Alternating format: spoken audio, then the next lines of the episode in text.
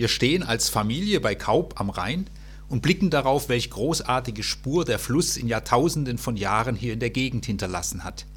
Tief hat er sich in die Landschaft eingegraben.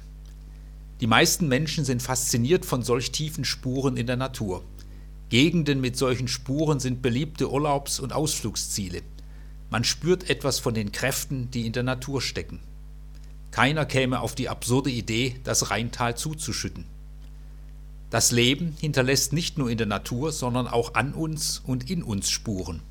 Die Falten im Gesicht, die sich im Lauf der Jahre eingegraben haben, die grauen Haare, die auf einmal am Kopf erscheinen, die Narbe am Rücken, die Kratzer auf der Seele, all das sind Spuren, die von einem Leben sprechen, das ganz individuell erfüllt war und ist mit Anstrengungen, Kämpfen, Leid, Begeisterung und Freude. Warum wollen viele diese Spuren des Lebens so gerne begradigen oder einebnen? Die Eintönigkeit, die wir in der Natur wenig lieben, wird in der Natur menschlichen Lebens oft zu einer Art Ideal erhoben.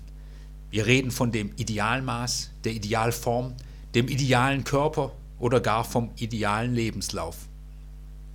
Es braucht Mut und Vertrauen, die ganz eigenen Spuren des Lebens auch zu zeigen und darüber zu sprechen. Gut, Menschen zu haben, mit denen wir vertrauensvoll über die Spuren ins Gespräch kommen können, die das Leben an uns und in uns hinterlassen hat. Und gut, diese Spuren auch vor Gott zu bringen, sie ins Licht seiner Liebe zu stellen und gegebenenfalls unter seine Vergebung.